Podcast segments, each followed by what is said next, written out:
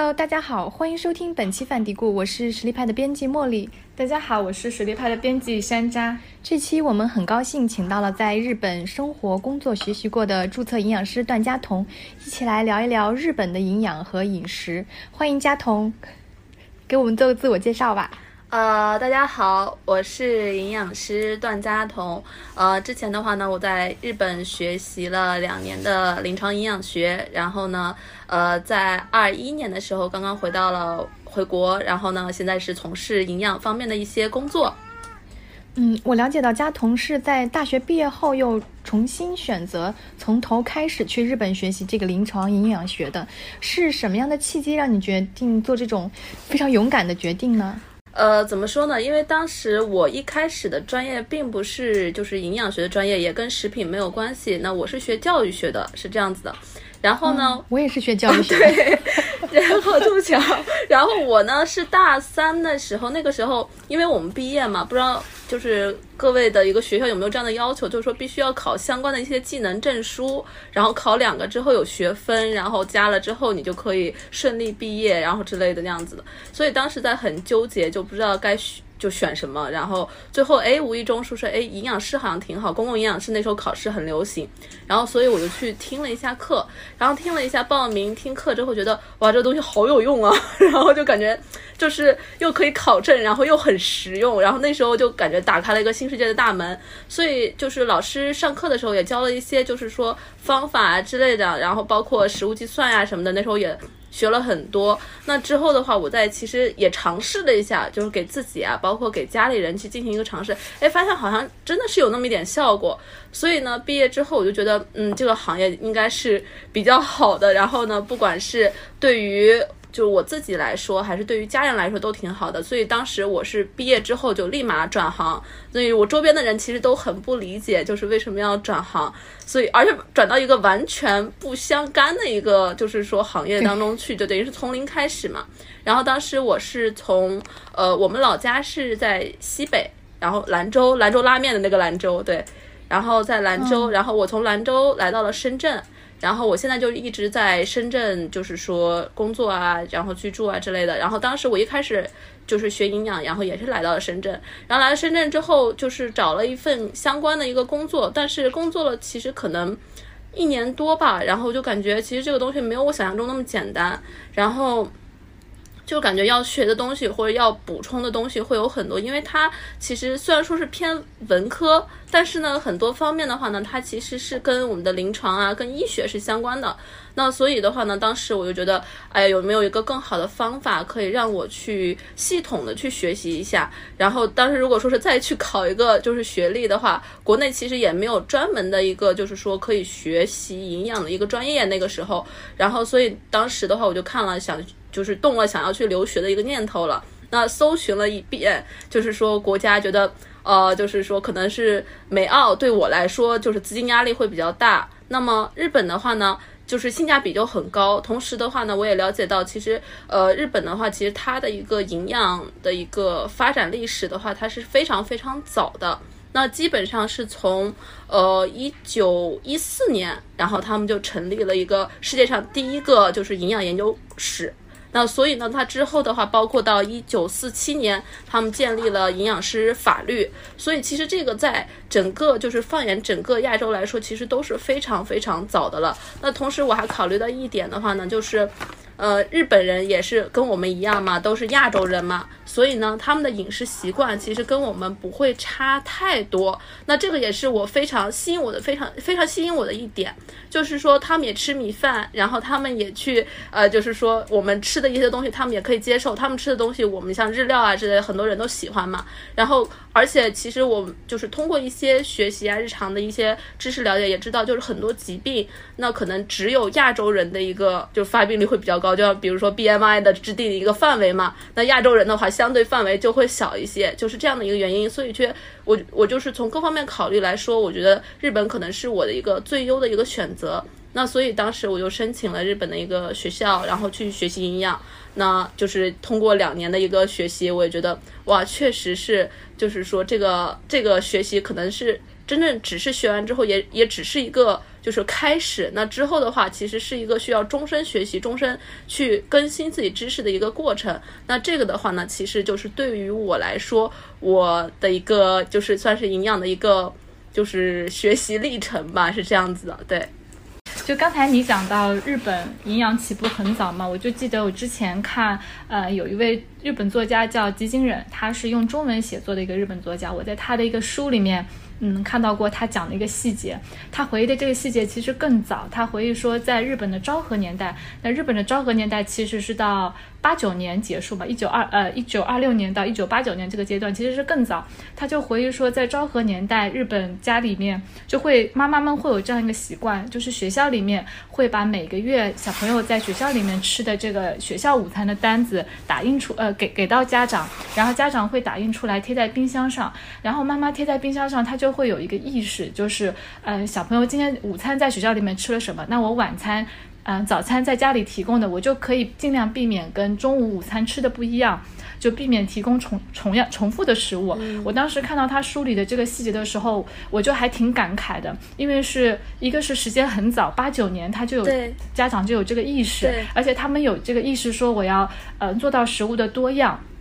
嗯，提供不一样的食物。这个，因为它虽然是一个文学的书，就是讲日本的风土人情啊，但是他提了这个细节，我印象一直印象挺深的。对对对，其实这个也是我特别在意的一个点，就是说我们知道嘛，呃，之前的话呢，其实根据就是说世卫组织统计，然后全球最长寿的国家就是日本一直是名列前茅。那当然就是中国香港也是啊，就是 最近好像是我记得是前几年是排名第一吧。然后是就是把这个桂冠给摘了，然后但日本的话一直是位列前三的，所以他们这个点也是让我就是非常在意，就是他们用什么方法可以让自己的国民的健康意识那么高，或者是说他们用什么手段。去给就是说自己的国民做了一个健康管理啊，或者是营养管理，让他们就是把这个营养知识渗透在生活当中。所以其实这个也是我当时非常好奇的一个点，就是非常想去看一看到底是怎么做的。因为其实说实话，我们国家就是慢性病的发病率这么高，然后呢，包括我身边的人，尤其是北方啊，这各个地方饮食习惯不一样，所以导致各个区域的一个发病情况也是不一样的。所以其实这个对于一个慢性病的控制来说是非常有必要的。所以。其实我也是，就是这个点也让我非常好奇，就是想让我去，就是探究一下究竟是怎么回事儿。哎，你说到香港，我又想起一个事情啊，就是我们我在准备这期节目的时候，我当时就在看，说嗯。日本说到日本长寿，大家不就会说到嗯冲冲绳嘛？对，说冲绳县一直是日本的长寿县。然后包括研究全世界的长寿饮食的时候，冲绳也是被划进去的。但是呢，冲绳现在就有个问题，它现在就已经不是日本长寿呃平均寿命最长的一个县了。然后当地的学者也都很着急啊，说我冲绳县已经从长寿县变成短命县了，就说我要重新夺回这个日本最长寿县的这个名 这个桂冠，就大家很。着急，然后我就看到有一篇文章，它是日，呃，好像是也是一个学者写的。当时他这个文章里面就前面分析了一下，说，哎呀，怎么冲绳怎么现在这么不争气？后面就开始引用说世界其他地方，他就讲到了香港和广州。然后 我当时还想，这个文章里面为什么？说到了香港，原来是有这个背景在。然后他提到了一点，说香港这个地方啊，就是地势比较崎岖不平，大家走路比较多。但是日本也也地势很宽，很很崎岖啊。因为我当时 对对，我当时是在京都住嘛，然后在京都，妈呀，然后就上下学的时候骑那个自行车，哇，好费劲啊！我觉得真的好夸张。所以我觉得这个其实也是我比较意外的一个点，就是香港为什么是长寿第一名。对，压力那么大，他们也很着 很着急，压力很大。对啊，对啊，所以其实日本在这个方面还是比较卷的，我觉得。嗯，对，对。但其确实也是会是一个问题，包括说冲绳，呃，因为冲绳可能情况也比较特殊嘛，最早它可能跟本土人种上面也会有差异，然后现在又有美军的基地在，可能饮食的影响是会比较大的。然后，嗯，就是从那个预防疾病的角度来讲，可能当地政府也是有很大的压力，不仅仅说是为了长寿吧。哦，对你说到这个，我想起来了，因为我当时就是学校同学有一个是从冲绳过来的嘛。然后呢，我们就是还跟他聊天过，然后他就确确实就是他们冲绳的饮食就是很偏欧美的饮食，就是高热量啊、汉堡啊、薯条啊、这种可乐会比较多。其实和食瓦肖科呃和食就吃的就是比较少的，然后所以那边就是好像是被就是美国那种文化浸润的还是比较就深的，所以可能会有这一个原因，我觉得。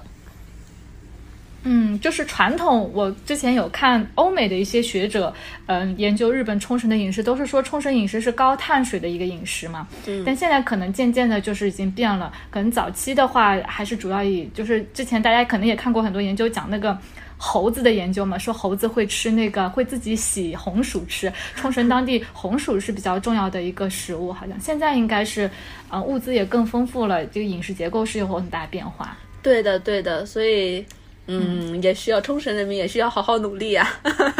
嗯，对，就说到冲绳饮食，然后我又想起来我自己的一些刻板印象嘛，就是感觉日本人好像就是吃碳水吃的特别多，就看到很多日剧里面他们就是吃拉面呀、吃饺子，还是要配米饭。就我很好奇，就这会不会导致他一天的能量摄入不均衡？比如说就是。碳水特别多，然后蛋白质特别少，因为我看他们吃的那个碟子里面那鱼也就是特别小一块儿，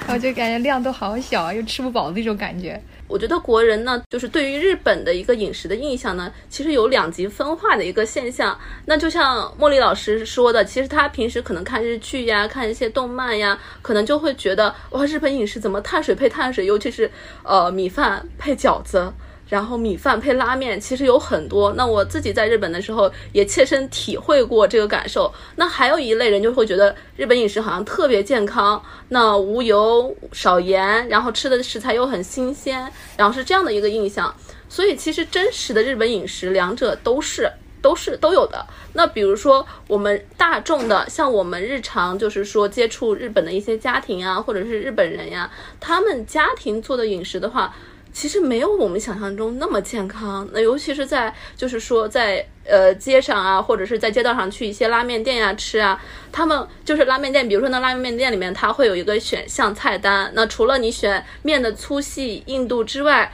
它还会让你选是不是要加油，加更多油，或者说加呃叉烧，然后会很多这样子的一个就是选项。他们其实本身自己的话，日本。日本人本身他是喜欢吃油炸的食品，像我们知道天妇罗嘛，然后是比较有名的。那还有有一个炸猪排，通嘎子叫通嘎子，然后炸猪排他们也是非常非常喜欢的。那炸猪排盖饭呀之类的，那我们在我们看来就是热量炸弹了，对不对？而且他们特别喜欢吃一些就是那个蛋黄酱。那蛋黄酱的话，就是很多东西就是喜欢涂蛋黄酱去吃。那蛋黄酱我们也知道，其实热量也是蛮高的，脂肪也是蛮高的。但是其实他们的话呢，那另一面的话呢，比如说一些高端的日料店，他们吃一些就是呃，比如说什么怀石料理啊之类的那些，那就又很清淡，尤其是像刺身啊之类的，那基本上食材是非常新鲜的，那吃的话分量又很少。那总结下来的话呢，其实我觉得日本饮食的话，他们是。呃，怎么说呢？没有我们想象中那么健康。首先，他们油盐是肯定是高的，但是呢，他们在日常的一个生活中，他们是会去平衡这个点的。而且，我觉得日本人有一个很好的习惯是什么？就是他们特别喜欢喝茶。那这个茶的话呢，就是呃，我觉得是近几年在国内才开始慢慢兴起的，就是喝那种纯茶。然后像康师傅也出了很多纯茶的饮品，然后农夫山泉出了很多纯茶的饮品。那国内现在慢慢才出现，但是日日本其实，在大街小巷，然后便利店啊什么的，其实喝茶的人特别多，尤其是他们特别爱喝一种茶，叫大麦茶。大麦茶的话，因为里面咖啡因又很少，那同时的话呢，它可能因为这个我没有就是很详细的去研究过啊，但是它们里面其实可能会有一些含有可以降低脂肪的一些成分，而且他们非常爱喝绿茶。那绿茶我们知道里面的一个呃就是什么儿茶素啊之类的，然后包括一些茶多酚啊之类的，其实它都有一些降脂啊，然后包括可以使我们的一个就是说甘油三酯减轻的一个作用。所以其实他们长期喝茶也可能导致就是说他们。吃进去的这一部分这个油可以抵消掉，然后包括就是盐分，盐分其实他们摄入也是非常多的，因为我们知道他们特别爱喝一种东西叫味增汤嘛。那味增汤的话呢，它除了是发酵品之外的话呢，它的盐分也非常高。那所以其实有一段时间，就是日本高血压就成为了日本的一个国民病。那当时我在学校的时候呢，我们其实老师还组织过一个，就是说，呃，就是那种高血压的一个讲座，然后呢是给面向大众的嘛，然后。告诉大家，其实高血压的一个主要原因就是我们盐摄入太多了。那同时让大家去，就是说吃味增汤的时候呢，尽量去少放一点味增，因为味增很咸。所以其实我们印象当中的话呢，就是说，确实他们的一个饮食。也没有我们想象中那么健康，但是呢，就是相比之下，他们会有额外的一些东西去很好的去作为一个辅助。我觉得这个这个原因可能是导致他们的一个就是说，嗯，慢性病就是没有我们那么多。同时的话呢，他们的一个日常的一个营养教育啊，包括健康教育做的是比较好的。嗯，怎么说呢？就是说他的他们的信息来源，我觉得是。跟我们国内最大区别就是，他们官方会发布很多信息，比如说农林水产省啊之类的很多数据呀，包括一些科普信息，他们都会直接在那上面去公布嘛。然后呢，包括就是我当时在上学的时候呢，呃，就说到这个，就是我印象最深的一个课，就是说我们当时是开了一个。减盐就是透析病人的一个减盐料理教室，然后那个是邀请，因为是我们是和京都大学附属医院有合作，然后呢就邀请他们医院的那个透析病人，然后来到我们学校，然后就是我们的一个中央厨房，然后之后呢给他们来进行一个料理的一个教学，其实来的都是一些就是。就高年龄者嘛，就是爷爷奶奶之类的，然后他们其实平时完全不知道该怎么样去做，因为传统的就像跟我们的国家的老年人一样，因为他们一辈子都是喝味增汤啊之类的这种习惯已经形成了，所以他们不知道该怎么样去减盐。但是我们知道肾脏病人的话，这个盐分控制是非常重要的，所以当时我们就会就是说教他们在我们生活当中该运用哪些技巧去减盐。我觉得这一点其实是让我非常佩服的，就是说又扯到这个。匠人精神啊，就是现在也 也有很多人不爱听这个，不爱听这个词，但是确实，那不得不说这方面他们确实是考虑的非常周到，就是他们去去研究那个，就是说减盐的那个食谱，透析病人的食谱，他们其实研究非常透彻，他们会用不停的一些料理去实验，实验用哪些味道去可以替代这个盐分的味道，比如说鲜味儿。然后比如说一些呃其他的一些甜味啊之类的这些味道，然后去替代这个盐味，让他们就忽略这个就是说盐分盐味的这个存在。所以当时我们去呃就是说教那些病人，然后做完之后呢，我们其实提前也有品尝嘛。当时我是非常惊讶的，就是说那个。一一餐饭就是我们可以看到呢，他们有一个主菜，然后呃有一个主食，一个主菜，两个副菜，然后再加一个甜品，再加一个饮品，这样的一个搭配，总共用盐量不超过五克，是很低了，我觉得很厉害了，可以控制在五克以内，大概是在三克左右。然后，所以其实这个盐分控制非常低，然后包括它也考虑到就是食物当中的一个钠含量嘛，所以呢，整个的一个餐食的话，整个钠含量含量是非常低的，但是你吃起来完全不会觉得它不好吃，或者说没有盐味儿之类的，那相反，其实他会觉得就是非常。就是比如说他会用一些香料啊之类的，然后会让你觉得，哎，这个味道真的好好神奇，或者是很好吃，或者鲜味很浓啊之类的。所以其实他们做这个这一餐饭的时候，就让我觉得哇，就好好厉害。然后呢，他们那些就病人做完之后，自己品尝完之后，自己也吃的很开心，觉得哇，原来可以这样去操作。然后包括呃味增汤，那我因为他们有很多的那种医疗膳食嘛，特医食品嘛，然后包括味增汤，我应该去选择哪一种减盐的哪一种。的味增汤其实味道都不会差太多，但是就是就感觉非常用心，所以这个我是觉得他们是把这种就是说食欲就落实在实践当中，而且呢，他们对于小学生的一个就是说食欲教育也是非常注重的，就是他们有一个围裙剧场，这个也是我印象非常深刻的，就是说他们把一个人，比如说我们每餐该吃什么饭，然后这个饭通进入我们身体之后，他会经历怎样的一个过程，他用一个围裙，然后做成那种可动的那种。就是说算是那种机关，然后可以做出来，然后展示给小朋友，所以他们就觉得哇，好有意思啊，怎么可以这样？然后原来我们吃进去的东西是这样子的，所以其实就是互动性非常高，而且。呃，我不知道山楂老师有没有发现，就是日本的一些科普的一些素材，不管是医院呢，还是说一些，就是说我们的一些教材之类的，他们其实是很生动的，就配一些插画呀之类的，非常可爱，所以就是可读性是非常高的，就不像我们就很多有一些干条啊之类的，让让人看得很枯燥嘛，所以它的可读性很高，就会导致人们愿意去接受这个东西，这个也是让我觉得哇，是我们之后其实。嗯，每一位营养师啊之类的，然后对于我们自己国家的一些，就是说人群的话，应该去普及，应该去做的一个方向。刚刚你说到那个时候，我就想起你们幼儿园有没有这样子？以前有类似这样子的幼儿园的话，就是会有一些食谱，但是就是给家长看的嘛，就是一周食谱，然后什么，然后然后配餐的图片。完了给小朋友的话，其实我觉得食欲方面还是比较少的。小朋友的话，可能就是。就节假日的，就是碰到像假日什么，比如说做青团呀这些的，就是小朋友会对节日食物会做的。然后日常的话，可能就没有什么这方面的东西的教育吧。是之前我们另外一位同事，就是嗯，我们另外一位就是 Lori，他之前他们儿子的幼儿园也有这种活动，就是请家长老师。现在幼儿园是不是都有这样的家长助教？就是家长可能是某个领域的。呃，专业人士，然后就会请家长来。然后那次，呃，那个我们同事他就去幼儿园的时候，他带了我们之前做的那个食，呃，那个彩图那个纸，然后又买了一些食物去，就是像西兰花啊这些，你摸起来其实是触感比较明显的一些食物，然后带到幼儿园。结果小朋友非常的喜欢，他他回来也觉得说，其实这个东西小朋友是感兴趣的，只不过幼儿园没有导入这样子的一个课程，其实他们是很感兴趣的。对对对，其实我觉得我们幼儿园如果上这样的课的话，就是英语课，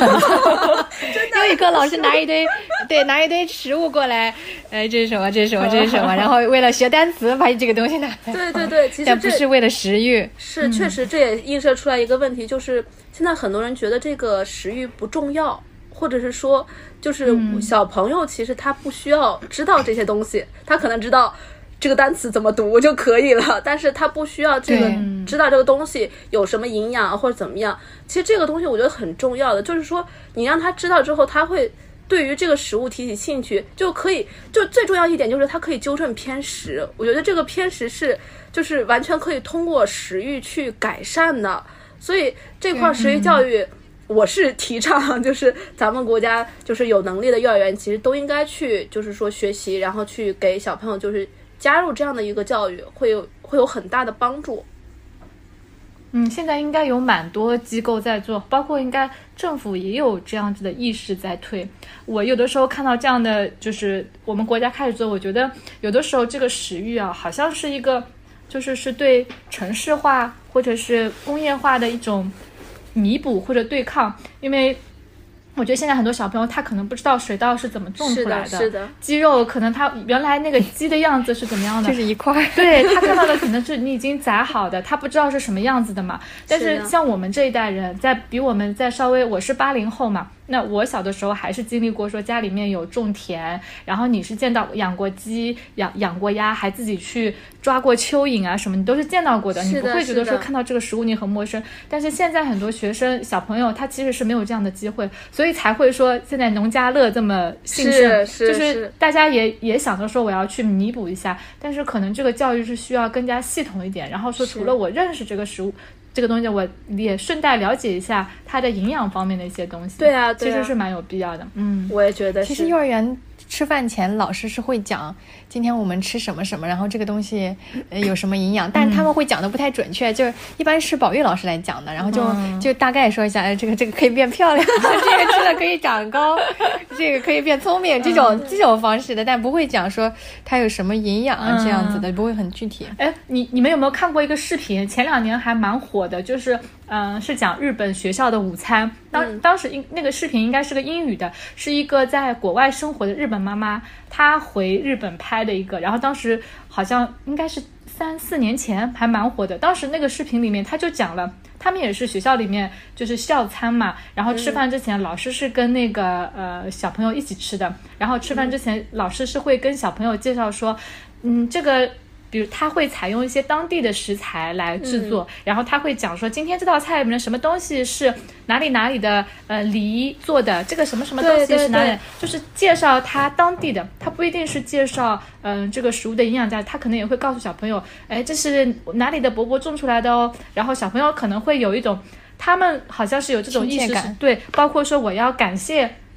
给我制作食物的人，给我种出这些食物、提供这些食物的人，他们也会做这样子的教育。对，这个我当时看那个视频，印象还蛮深。对对对，其实他们就是说到一个，就是日本食育它本身的一个利益，就是说成立，因为他们也有相应的法律嘛，就是食育法嘛。然后呢，食欲法其实他们设立这个法律的初衷就是，其中有一点就是不要忘记这个我们自己的一个饮食文化，因为他们担心自己就是说受到外来文化的一个冲击，然后导致自己不知道自己的一些饮食文化，包括地域的一些饮食文化。所以其实像我。就是我们在我在日本学习的时候呢，那老师都会讲，就是说这个鱼是哪里产的，然后什么季节最好，然后这这都会去说。所以其实这个也是食育教育非常重要的一环。那让他们知道，其实这是也怎么说呢？就是说这也可以算是一种文化的传承吧。所以这个对于我们中国来说，我觉得中国的饮食文化真的是博大精深。但是很多现在。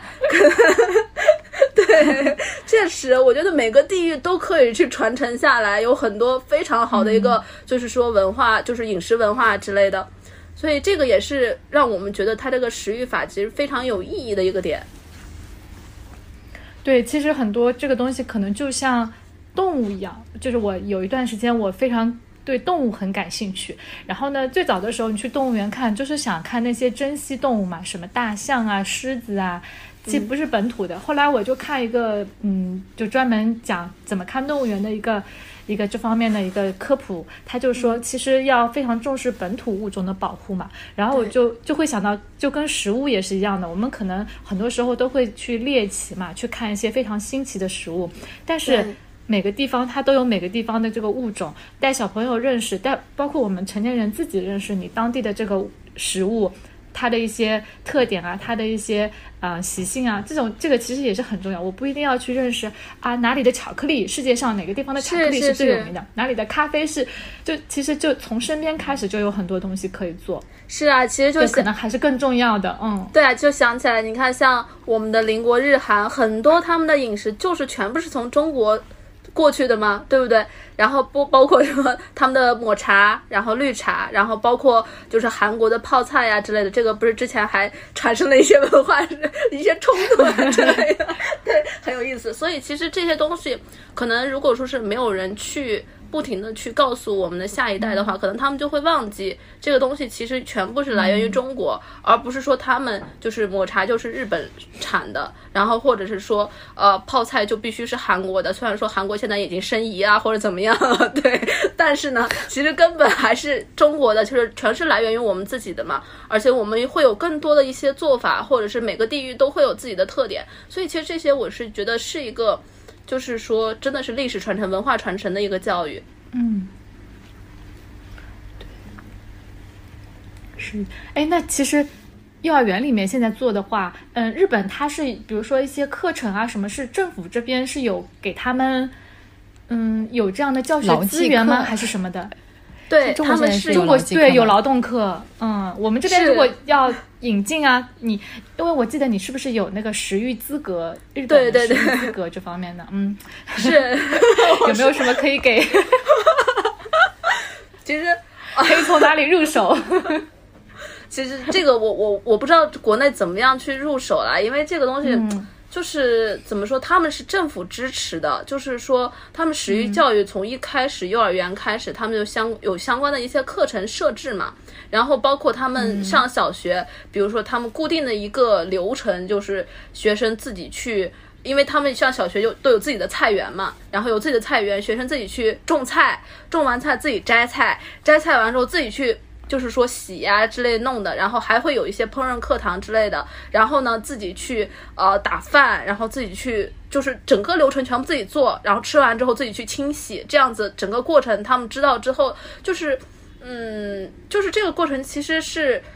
应该是属于是他们是必须要在学校里去进行的，就是等于是这个就好像学的，对，就是这个法就好像是我。那个老师是就是我我作为一个考评内容一样了，你必须得做的。对对对对，所以他们，嗯。对，就是这样的，所以其实就是这个法律当中，其实也会有相应的一些，就是说指导啊，然后或者是规定啊之类的，食育教育法，然后之类都会有。其实这个就是说，我觉得。我们国家的话，如果说是能有政府或者是政策的一个推进，我觉得这个东西其实可能是实行的可能会更顺畅一些。但是现在也是有很多民间组织嘛，然后包括中国营养学会啊之类的，其实他们也会去推行相应的一些，就是说食育教育。但是毕竟，呃，就像我们刚刚讨论的一样，现在家长的可能关注点不在这个上面。就是这种升学嘛，大家可能还是更关注升学。对对对，如果说是呃，当我们已经不那么卷，或者是说不再去就是说只盯着升学去看，可能食欲才可能是很顺畅的去可以去推行，或者说让更多的人去接受。因为小朋友的接受程度，其实他到底接受不接受，很大程度。就是取决于家长愿不愿意让他去接受这个东西，对对，所以这块的话呢，家长是否提供 是啊，所以这块其实还是目前来说，国内实行还是阻碍还是蛮大的。日本的厨房教育一般从什么年龄开始啊？嗯，幼儿园就会有，然后呢到幼儿园就会有，对，到小学，然后到小学，因为我之前很搞笑，就是我我学校旁边，然后就是一个小学。然后那个小学呢，有时候中午我就看着那些小朋友好惨呀，然后拎着那个桶比他的整个身体都大，然后他拖着去洗碗，然后就真的好惨啊！果然就跟纪录片上我们看到的是一样啊。对，但那个纪录片我印象也很深，就是大家都要小的时候看那个樱桃小丸子那些动画片也是这样，他们要自己打饭，然后包括哎，樱说到樱桃小丸子，我想起有个小有个细节，就是他那个班长要教他们，你这个牛奶盒一定要。压扁扔进去，如果你还是这样没有压扁扔进去，一个很占垃圾桶的空间。是，但是我的幼儿园也会让孩子打饭，就是一般是从小班下学期开始会让孩子自己打饭，就自己吃多少盛多少这样。就是，但是那个装饭菜的那个容器是老师放好的，是吗？嗯，容器很一般是电梯上来，然后孩子跟老师一起去推过来，对，一起推过来有车的。那就已经日本小孩是自己抬是吗？对，全自己抬，就是自己抬。就他们 可能也有一些烹饪课，是有些烹饪课，就是做做，但是就是做做烘焙啊啥的，就做做做做样子，感觉不能有火的，可能还是会考虑到安全问题。对，就是在那里像玩橡皮泥一样 捏一下，嗯，是是，就趣味性为主，应该是装的很像的。对，他们是会开火的吗？那他们的料理课是会有开火的吗？小幼幼儿园是要做菜吗？还是什么？幼儿园不用，幼儿园切菜吗？对，然后幼儿园它的内容主要是什么？其实幼儿园它主要是就是做一开始的一个启蒙教育。就是启蒙教育，刚刚我说的那个围裙剧场，就是他们幼儿园的一个，就是说算是一个课程。然后他们先告诉就是小朋友，这食物到底是什么，然后我们食物进入人体以后怎么去运转的，包括一些食物到底从哪里来之类的，然后做一些基本的教育。然后到他有一定的操作能力，或者是因为他们的一个就是实操能力，其实说实话，我觉得是很强的。就是说他们到小学就开始有相关的一些料理课程，然后呢，就是让小朋友自己去动手操作啊之类。的，当然这个其实完全是在就是说老师的一个监护下来进行的，但是怎么说呢？好像就是某些程度上来说，对某些程度上来说，其实日本家长心还蛮大的，就是说也不会说是太担心孩子容易受伤啊之类的。包括他们抬一些比较呃，就是说比较刚煮熟的一些食物啊之类的，那这个过程中会有老师协助。但是呢，基本上都是靠他们自己去完成，所以这个过程的话，包括我们可以看到一些，就现在一些抖音短视频，一些就是日本的一些博主分享自己家孩子很小就会可以在家做饭了嘛，然后做一些自己的早餐呀，然后捏个饭团呀什么的，很简单嘛。所以基本上家里不会不是都有那种小凳子嘛，然后小朋友可以踩上去，然后做菜呀之类的。其实这种的话，不管是从就是说家庭还是说学校两方面，其实它都会让。孩子有一个实践的一个过程，所以我觉得这个的话，其实可能是他们的一个从小的一个食欲教育做的比较好的一个地方。你之前不是有讲到你女儿的同学也很小，对她三岁，然后她妈妈在家里教她做饭，她很搞笑，她就切菜啊、洗菜啊，然后包括炒饭都是她自己弄。然后我女儿去他们家玩，然后就吃她做的炒米饭，然后两个人吃的可高兴了。但也是三岁，然后他妈也会教她做包子呀啥的，就是捏出来，就他捏成什么样，然后就他自己弄出来，就他吃他那个东西。我觉得很好呀，这个 就是嗯，对啊，男孩子，哎男孩子更好啊。对，他是在 对，他是在大厨房上弄，对他直接在厨房里做饭。哇，好各位听众朋友，强啊！三岁的小男孩儿，好强啊！所以，所以，所以男孩子也是很好的，很很棒的。对，男孩子也是可以做，就做家务的而且做的小孩好就可以开始做了。嗯，当然妈妈肯定也是，嗯，在确保小朋友安全的情况下，对，他他会让他全程参与。如果他嗯奶奶就是会想帮忙嘛，嗯就有时候给他把菜洗好、切好了，他只用炒一下那样，他妈就会说：“哎，不要让他自己来，不是说让孩子自己来吗？你咋又给他都弄完了呢？”那种。哇，这个妈妈嗯真的好棒啊小朋友也好棒啊。对啊，嗯对啊，我也觉得好棒啊！有是的，是的应。该各位听众就是有孩子都应该这样去尝试一下，让孩子去 做一下。抢手的女婿。是啊，之后是真的是抢手的女婿。那除了这个食育的课程之外，有没有就是其他的你比较喜欢的课程，或者说你遇到的比较大的一个困难或者学习的挑战？嗯，我觉得我在日本一开始的话，我可能遇到最大的困难就是语言障碍吧。然后这个可能是只要出国的小伙伴应该都有体会，因为当时的话呢，我是上了一年的语言学校，然后但是呢，我到这个就是说营养的专门学校去学习的时候，那个是就是日本人很多，基本上是没有留学生的。像我这个专业临床营养这个专业就是没有就是留学生的这种，就是很夸张。然后老师的话呢，因为我在关西嘛，然后京都嘛，然后老师上课还用方言，就很痛苦。对，就是那种他们不讲英语，不讲英语，啊，讲英语也是日式英语 对。啊，就听也听不懂。然后呢，所以一开始就很痛苦，而且课程就是课业量是非常非常就是重的。然后我记得第一个学期就考了十三门课，就很夸张。然后就是全日语的，然后又很很辛苦嘛。然后所以这个可能是我就最痛苦的一段时间。然后到后面的话，就中间有一个课程是让我痛不欲生的，就是生生化。就是因为学过学过那个，对对对，学过医学啊，学过这些应该都了解，就是生物化学，哇，真的太难了。然后就是日本人也听不懂，你知道吗？就是我一度问他们，我说，就是我问日本同学嘛，我说你们听懂了吗？他没关系，你不用太紧张，日本人也听不懂的。所以当时我就不太不太担心了，所以当时这个课程确实是折磨了我很久。然后最喜欢的可能就是像料理课啊这种的，然后有实践类型的课。但料理课上有一个点让我也很痛苦，就是你弄完之后必须要洗碗，就而且是非常非常就是需要细致的去洗，就是就是细致到就是我们那个地下的那个排水槽都要去清洗，每节课都要洗。所以他们那个中央厨房就像是每次上课就像是新的一样嘛，所以这个洗碗就是让我哇最头疼的。但是整个课程还是比较享受的，就是做完之后还可以自己去吃，然后当时还能节约一顿一顿饭钱，就比较好。对对对对，这点很重要。对，所以呃，就是那那个时光就是痛并快乐着吧，就是这样的一个过程。哎，那你回来之后啊，会不会觉得，嗯，在日本学的一些东西、一些理念，跟你现在工作或者说呃处理患者的问题上对，就是把你面对的那些患者、面对那些客户，这个理念上面会不一样，有冲突的地方。其实呢，或者跟同事有没有什么冲突？对，你们的理念上，对对对，这个我要说一下，确实是会有，因为尤其是我刚回国，然后工作，因为我们知道日本人他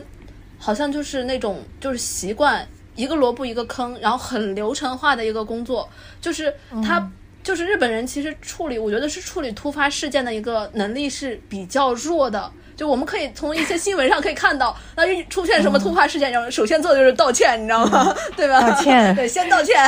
只道歉不解决。对，所以其实当时我在日本也是一个很深的体会，就是说他们的一个，不管是就是说他们的一个中央厨房管理呀，然后包括一个营养管理啊之类的，非常精细的流程化，就是。就是完全是有一个规则在的，然后你只要按照这个规则去做，然后或者是你只要做好你这一块儿，然后就没有什么太大问题了。每个人是一个螺丝钉。对对对，就是这样的一个过程。然后，所以回来之后的话呢，可能习惯这样的一个就是说生活啊、工作啊、学习的一个模式之后呢，回到国内就完全不行了。然后尤其是一开始就是我刚回国，在一个就是创业公司嘛，然后所以一些就是临时事件会发生，事件会非常多。然后同时呢，就是说工作又没有很流程化，然后就是会随机应变的一个场合会很多嘛，所以当时就搞得我很痛苦。然后同事就觉得，哎呀，你是不是太死板了，或者怎么样？对，就会有这样的一个冲突在。然后这个也是让我调整了比较久的一个时间。但是呢，我觉得好的一点就是说。我们知道日本人有一个非常不好的一个地方，就是他们非常玻璃心，然后很敏感。然后不知道山楂老师有没有体验啊？就是我是深有体验，就是就是你一个眼神、一个动作，他就会在意，就是说你是不是对我有什么看法、有什么意见，然后就会很 让人很很敏感。所以这个其实。我觉得从某一个方面，其实提高了我的这个洞察力。然后呢，回国就是，尤其是在就是管理一些患者的时候啊，或者是跟一些患者去沟通的时候啊，就是很容易就是察觉到他们的一些情绪变化，或者是说他们的一些需求。所以这个其实对我，我觉得是有帮助的。那到现在也就是为止，我也是非常去愿意去和就是患者去面对面的去沟通。那这样子的话，其实我就很很快的能了解到。他到底有什么需求啊之类的，或者是他有什么困扰啊之类的，所以我觉得这段就是这个能力是我在日本就练就出来的。对，因为日本人真的同理心变强，太太玻璃心了，真的太 太敏感了，所以这个就是我觉得是好和坏都有吧。那就是营营养的理念上面会有，嗯，你自己回来工作之后会觉得一些想法、一些饮食的想法会不一样吗？就是有冲突的地方吗？还是说，其实我们东亚国家，包括说，嗯，你要去解释，把你在日本学的一些想法用到我们现在你面对的一些国内的一些嗯客户上面，对，会觉得嗯，让他们接受有难度吗？我觉得其实还好哎，因为现在怎么说，呃，大家其实对于。日料能接受多少？那么对于就是说我一些饮食指导，他又能接受多少？因为其实我回来之后，主要的饮食指导还是以我们中餐为主嘛，然后包括营养指导的话，还是以我们本国的习惯为主。但是在这个基础上的话呢，我可能会加一些，比如说日式的一些花样啊之类的这些东西，然后他们就会觉得啊好有意思啊，然后觉得就是很想去尝试。那这样就是在无形当中就是增加了一个，就是说。呃，比如说那个执行程度啊，就会提高，然后或者是说之间的粘性就会增加，所以其实我就觉得会，就是这个其实帮助还是蛮大的。所以因为因为这个是和我刚开始去日本的一个初衷其实是就是相吻合的，就因为当时是考虑到一个饮食文化差异，包括就是东亚人群的一个饮食习惯，所以我才选择了日本嘛。然后回来之后也确实证实了这一点，就是很重要。然后包括我们的，就是说我从日本学习到的一些，就是说饮食知识啊，包括营养知识啊，那同样在国人身上也是可以去实践的。然后甚至是说，在我们普就是正常的一个饮食指导的基础上，我可以玩出更多的花样。然后包括给更多的一些食物选择，包括我可以去给我的一些患者去推荐纳豆，然后推荐洋西菜，他们平时很难去接受的这些东西，我去尝。试让他们去尝试吃那个纳豆盖饭，真的很好吃，反馈很好。对 对，因为纳纳豆直接吃是就味道确实有点冲，但是纳豆盖饭就很好吃。然后包括一些就是很有意思的一些，就是说烹调手段，然后不再单一只是炒啊、煎呐之类的。那一些日式的家常菜，他们的做法其实是非常简单的。那所以我也会分享给我的一些患者，让他们去尝试去做。那所以就是反馈都还挺好的。就这个也是我觉得是让我。就是非常就受益的一个点吧。嗯，确实，我觉得，嗯，我们之前接触蛮多欧美留学回来的一些营养师，他很多饮食会觉得说，一方面是有些食材其实是挺难入手的，还有是很多吃法确实是觉得食谱的设计也是比较西化，然后大家就很难接受。相对来讲，日本的饮食包括它的烹饪方法，可能我们更能接受。除了说我们地理上更接近以外，我们身边其实日料已经已。相当于是做了一个铺垫了，大家反而是更能接受。对，确实是这样子的，确实这样，就是包括我给就是一些患者去推荐奶酪，他们就可能接受不了。但是推荐一些就是说日料里面的一些调味，比如说味增啊之类，他们就很能接受。在中国，营养师其实是一个非常小众的，甚至说有点神秘的职业嘛。然后我们大家其实对营养师的工作内容和工作方式其实也非常陌生。就是在日本是。这样一个营养非常起步早的国家，营养师的状态是什么样子？就是他们职业状态是不是也是会像老师呀、医生呀、护士这种非常的大众的、普及的，就是让人向往的职业，而不是像在中国就现在还是很神秘的感觉。对，好多人可能都不知道医院有营养科，嗯，对减肥也不会想到说我要去找正规的营养师，对对 我是去找那个什么大唐辣妈之类的。是的，是的。其实，呃，说实话，就是日本的一个营养师这个职业，有点像，有点像我们的公务员吧。然后是这样的一个职业，就是说，呃，他也不是说是蛮高的，哎，也还好吧，就是就很普遍的那种。然后他嗯他是他没有说是很多人向往，那只是说呃这个职业就是比如说他的一个职业范围可能就是在学校、医院，然后包括其实像一些公司，它只要设立食堂。那他有一定的人数之后，因为他们有营养师法嘛，那如果说是达到这个人数的一个，就是说上限之后，他们就是必须法律规定，他们必须要配备营养师，要然后配一个营养对师，所以它包括他们的像福利院啊之类的，有相应的床位，那床位数量达到一定的之后，他就必须要配备营养师或者是管理营养师，都必须这是强制要求的。那所以其实基本上它的一个就职的话是，呃。也不用太发愁吧，就是基本上都是可以有相应的一个就职单位的，然后包括他们地域有一些保健所啊之类的，也是有相关的一个营养师的一个位置，所以其实是一个比较呃大众化、普通的一个职业，然后收入的话呢，也没有说是很高、很夸张，然后就是一个普通的一个收入而已。然后呢，国内的话呢，其实现在如果说是慢慢的一个营养科就是普及起来的话，我相信未来其实国内应该也是会往这方面的一个趋势去，就是说前进。因为像我们现在就注册营养师开始实施嘛，然后考试啊之类的，然后包括营养科慢慢开始兴起。现在有一些就是说像协和的一个营养科就做得很好，他们做减重做得很好嘛。那所以很多人也开始慢慢意识到这个东西啊，有些事情可能要交给营养师去做，而不是说一说营养师就是卖保健品的或者怎么样。对，嗯。对对对对对，有很多人还是有这种误区在嘛，所以其实。嗯，现在这个只是需要一个过程，我是觉得我是过程对，不过他们这个地位，你刚刚说到法律嘛，它有法律保障，这个可能跟我们目前国内的情况还是有蛮大差距的哦。对，确实啊，因为这个就像我回来的时候，很多人都在问我，说是啊，日本的健康管理是怎么做的呀？然后呢，我们想 copy 一下怎么样？我就觉得其实很难 copy 的，因为他们政策就是在支持他们的，而且他们是就是法律要求啊，或者政策。就是要求啊，他们就是必须要去营养师去这样去做，所以他们的一个健康管理也是可以算是有强制要求去做的。所以这种其实从这一点上，我们就没有办法去达到。那我们只能凭一些民间组织的力量，或者像我们实力派，然后不停的科普啊之类，这样才可以让大家去接受这个东西。对，对，就是才可以去做这个。是。你说到这个，我就想起来，我们可以看流行文化就能够看出来他们的地位。之前不是有一个日剧嘛，叫《三星校厨》，他就是把这个事情放到了，你都可以做成电视剧了，这么普及，咱们国家就其实到目前这个阶段是不太会能够看到以这样子的一个角色作为主主题的电视剧。是啊，是啊，现在我就很期待日本出一个以营养师为主题的一个电视剧，因为之前不是有那个石原里美演的那个以药师为主题的吗？然后还有就是临床医生呀，有很多的。然后说什么时候出一个营养师的，我就觉得哇，是 日剧特别多职业剧啊，对对对对把所有的都做遍了。对这个神秘的 所以我就职业给大家展示一下。还挺期待的。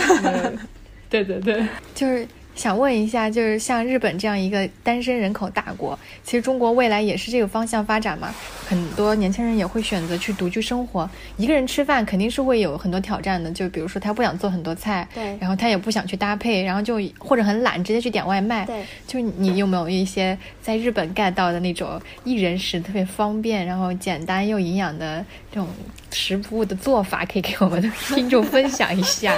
其实这个也是我自己在日本的时候，我觉得嗯最深的一个体会啊，就是好像确实我在日本好像没有说是有剩菜呀、或者是说剩饭的这样的一个就是情况，不不不会那么普遍，像在国内。然后我想了一下原因，可能是如果说是我们做饭，然后会就是开始做的很。正式吧，就除了说出吃泡面这种不是很正式之外，那如果我们一旦做饭，可能说做个米饭啊、然后熬个粥啊，就不小心就会做很多嘛。然后，所以这种的话呢，其实我觉得最好的一个解决方式的话呢，首先其实对于我们的一个饮食习惯来说，我们如果说是想要独身，然后又吃的很健康，那这个饮食结构其实我们一定要了解的，这个是很重要的。不管是你在日本还是说在国内，如果说是想要吃的健康，然后又吃的是非常好的话呢，饮食结构很重要。比如说像我们早餐，那早餐的话呢，就是我们一定要有碳水化合物，然后优质的碳水化合物、优质的蛋白质和优质的脂肪，这三样是一定要有的。那我们的一个食物其实选择有很多嘛，然后包括现在有很多就是即食的一些东西，包括像很多就是说健身博主啊之类也会推荐很多优质的一些即食的一些食物，像一些好的一些代餐的蛋白棒啊，然后或者代餐的一个燕麦混合物啊，那这些的话像泡一杯牛奶，然后冲一个这个燕麦混合物，其实就是一个非常好的一个就是说早餐，但是这个就是强调一点哈、就是说这个。我们一定要学会看，就是食品标签，这个很重要。那这这些这些知识我就不多做赘述，这个多关注我们实力派的公众号，对，可能就会就会学习到。对对对对对，所以呢，反正是包括食物的选择呢，我们也会推荐很多。所以呢，这个大家去多看看这些相关的科普文章，就可以做一个了解。那么我们尽量去早上保证一份优质的一个碳水化合物，红薯、玉米啊之类的。那最好呢是可以吃一点，就是说可以生食的一些蔬菜水果。然后，因为像呃，在日本他们的就是说便利店，它会有卖那种成盒的那种沙拉，对。然后现在国内的话，其实便利店好像不是很常见这样的沙拉。然后，所以呢，如果说是可以的话，我们可以提前去买一点，比如说小番茄呀，然后或者是说那种。黄瓜呀之类的，这些都是可以即食的。然后或者是说还有那种，呃，有那种成包装的那种沙拉嘛，然后可以买回来，然后第二天稍微撒一点那种零脂的呀，或者是低脂的那种沙拉酱，就可以直接吃了。所以其实这样的一个早餐的话就比较好。那再加上一点坚果啊之类的，然后或者撒一点橄榄油之类的，其实就是一个非常棒的一个早餐，也很快，基本上不需要开火，然后就可以去。吃那如果说是再加上一点饮品，像我们中国人比较习惯的，然后喝个豆浆啊什么的，都是非常好的，所以就很快了。那午餐的话呢，其实我们很多现在人的话都会点外卖，那外卖其实倒不用担心说是啊、一人食比较难，就是说容易剩饭呀或者怎么样。那但是呢，就是这里面需要强调一点，就是这个点外卖它也是需要有技巧的。那么我们知道，就是说我们中午的一个餐食的话，最好是碳水化合物加优质蛋白质这样的一个组合，然后会比较就是说快捷，或者是说最基础的营养可以摄入到。那碳水化合物呢，不只是只有主食啊，像我们蔬菜这些都是。那这个时候呢，我们在外卖的挑选中，其实就要。睁大眼睛了。那我不太推荐大家中午去吃一些像盖饭、盖码饭呀这样的一个，就是说餐食。虽然说我们看到有菜有肉，可能还有主食，但是其实它的肉和菜的量是比较少的，然后主食相对会多的。那这种时候就会引起一个不平衡，不平衡。那同时呢，还有像一些米线呐、之类的，其实这些我也是不太建议的。那比较推荐的是什么？就是大家可能听了觉得是比较意外，就是我是比较推荐吃麻辣烫冒菜的，对，对，因为麻辣烫和冒菜确实是可以保证食物多样和食材多样，而且可以让你吃到充足的一个蔬菜。但是呢，麻辣烫就是不好的点，就是因为它的油比较多嘛，然后还而且那个汤可能是里面还有很多嘌呤，那所以其实吃的时候就尽量不要喝汤。而且现在我发现有很多就是说麻辣烫店它会出那种干拌型的。它不会有汤，所以这个这个其其实这种的选择就会很好，你可以选择干拌的，然后加一点料汁，其实就比较营养健康了。那还有一点就是说。